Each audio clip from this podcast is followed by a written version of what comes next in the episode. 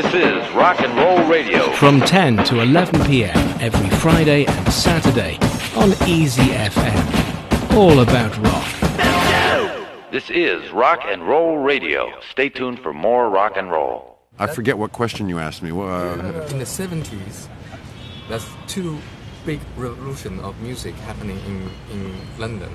Yeah, or in two? Two. One is punk. Yeah. It's the Sex Pistols. And the other one is reggae music. Ah, yes. From the Poor People, Yes. from the, Yes. from the uh, Jamaica. And the two Uh, joined. Two joined, uh, but in the beginning they were separate. yes. Uh, Bob Marley and the black people or brown people, they listen to that kind of music in the ghetto. And the other, like uh, white kids in the, you know, they, they play punk music in the. Yeah. But uh, suddenly, uh, I think it's Clash first to Yes. put this together. And the the the the the, the, Tell me ir- the the story. irony Yeah, but- is that the Clash song Yeah. was called "Police and Thieves."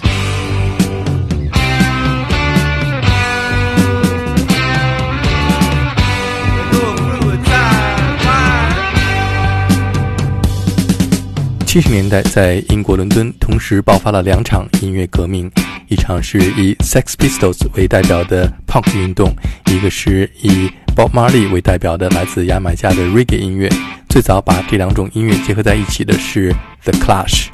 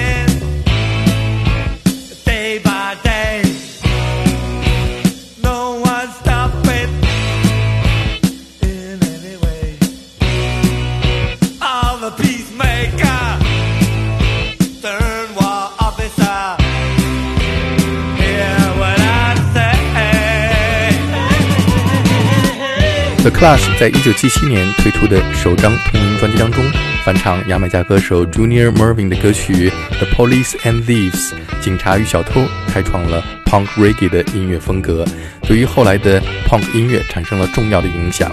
Their song "Police and Thieves" is a good name because the police came along and thieved their idea.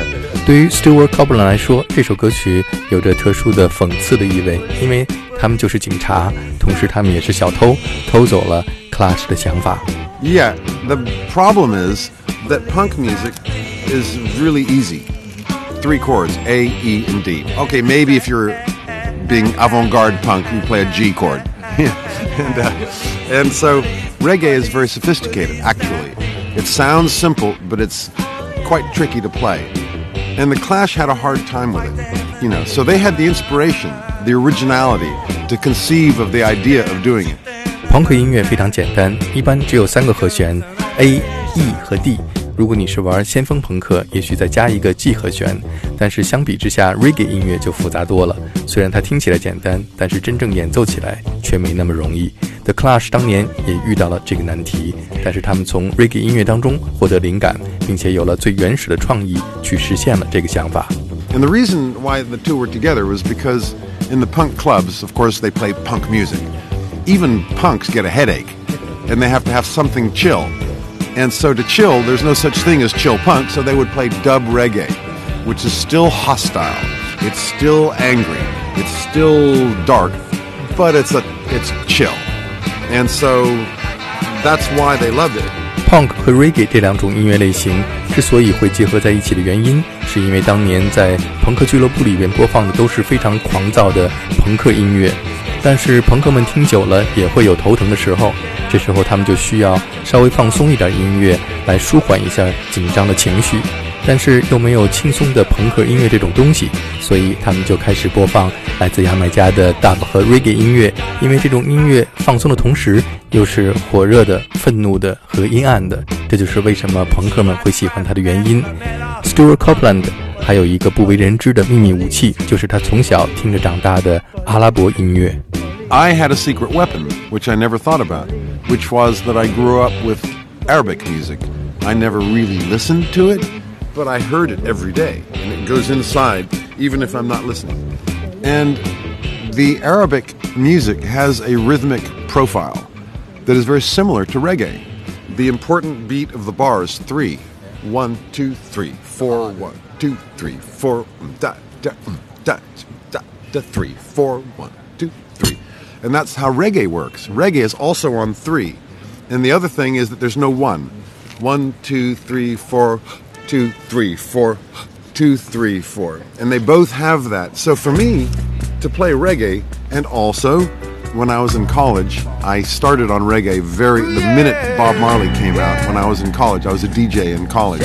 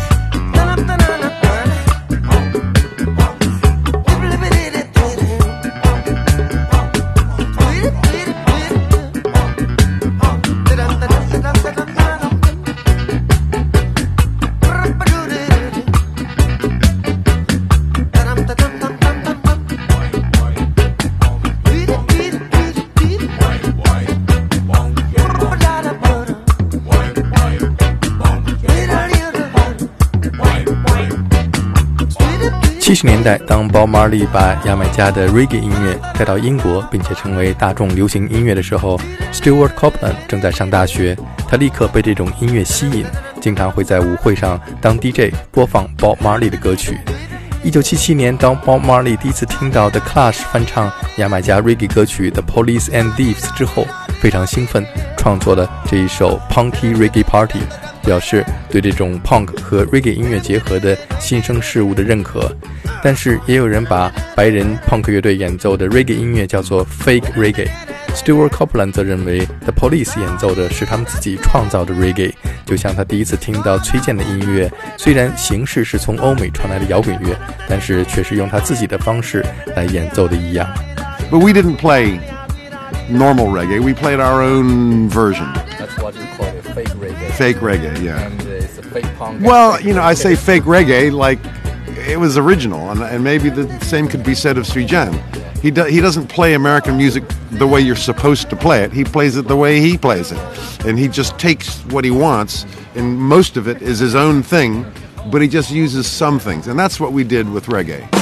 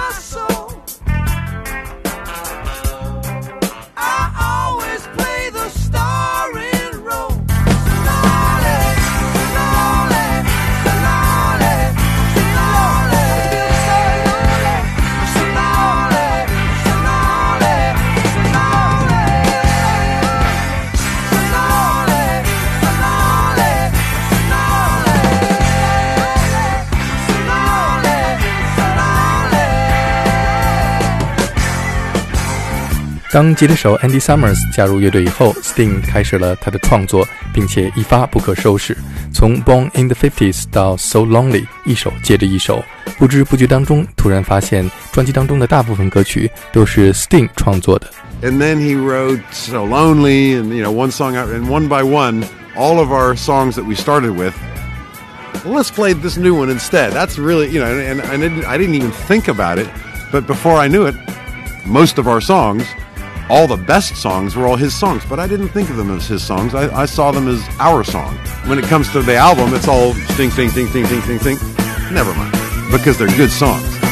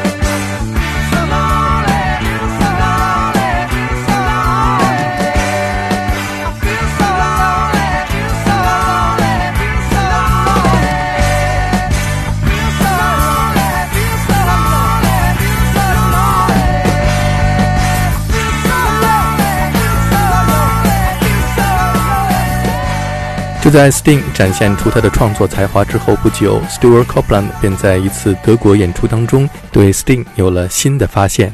But then there was one more discovery, which was Andy. When he joined, he said, "Look, I'm quitting all my sessions, but there's one last session in Germany that I want to do. There's this tour with a big German composer, and, he, and by the way, he needs a drummer, so Stewart, you can come too." And so uh, Andy and I went over to play with this German musician, Eberhard Schoener. And when we got there, of course, said, Eberhard, you need a bass player, and we got a guy. Okay, bring him over. And he liked the idea. He had jazz saxophone, he had laser light show, he had a ballerina dancing, mixed show like that, and cool. And punk band. He liked the idea. And so Andy came over, uh, Sting came over. And one of the elements of the show was this girl, a jazz singer, American jazz singer girl. And um, she was, you know, she looked at us like we were vermin. and, uh, you know, because she's jazz, you know, and we were, you know, she thought we were nothing, you know. And, um, but the first night, we didn't actually have too much time to rehearse everything. And the first night, there was a place where she finished her, um, you know, her jazz thing, and we're playing, and a lot of improvisation. And Eberhard, when she finished, he wasn't quite sure what to do next. And we're all on stage. And then Sting walks up to the microphone. And uh, we're all just playing that. But the sound coming out is like the sky opened up. Ah, I still get a chill in my blood when I think of that moment where Andy and I go, fuck.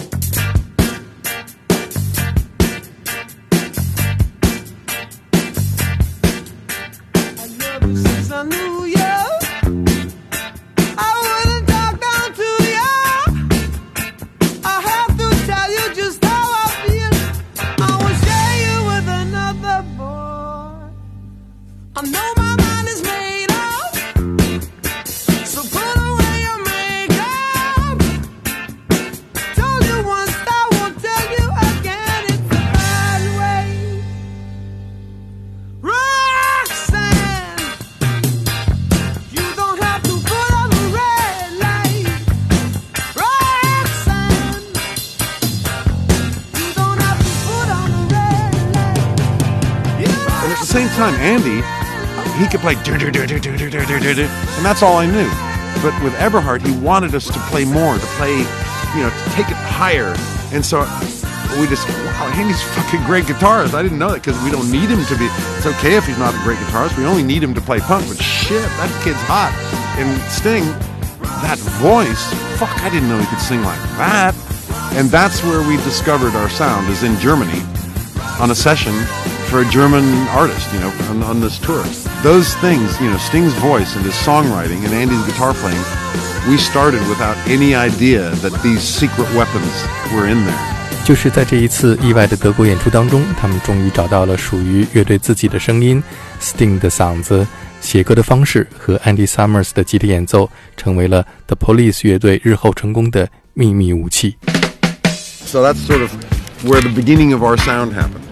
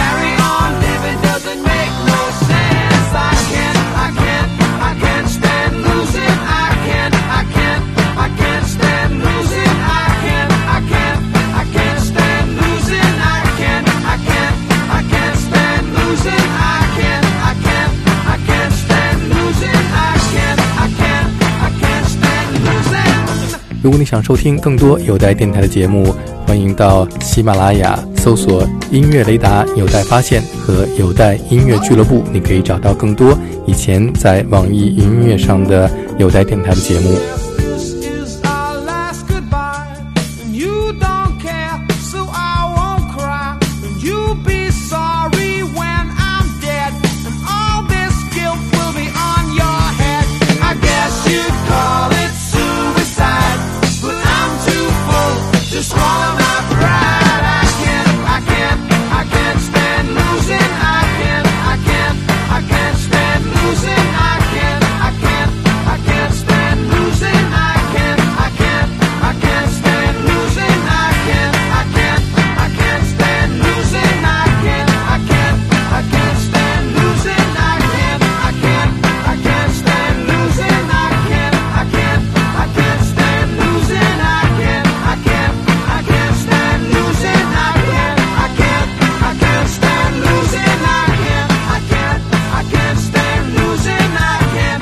更多精彩的警察故事，下期继续为你讲述。 Well, there was another problem, which is when we would go to a party and we'd, you know, say, and then the word would go around, oh, the police are here. Everybody throwing their drugs down the toilet. oh, no shit. Oh. and we ruined many parties. The other ones are complete bullshit.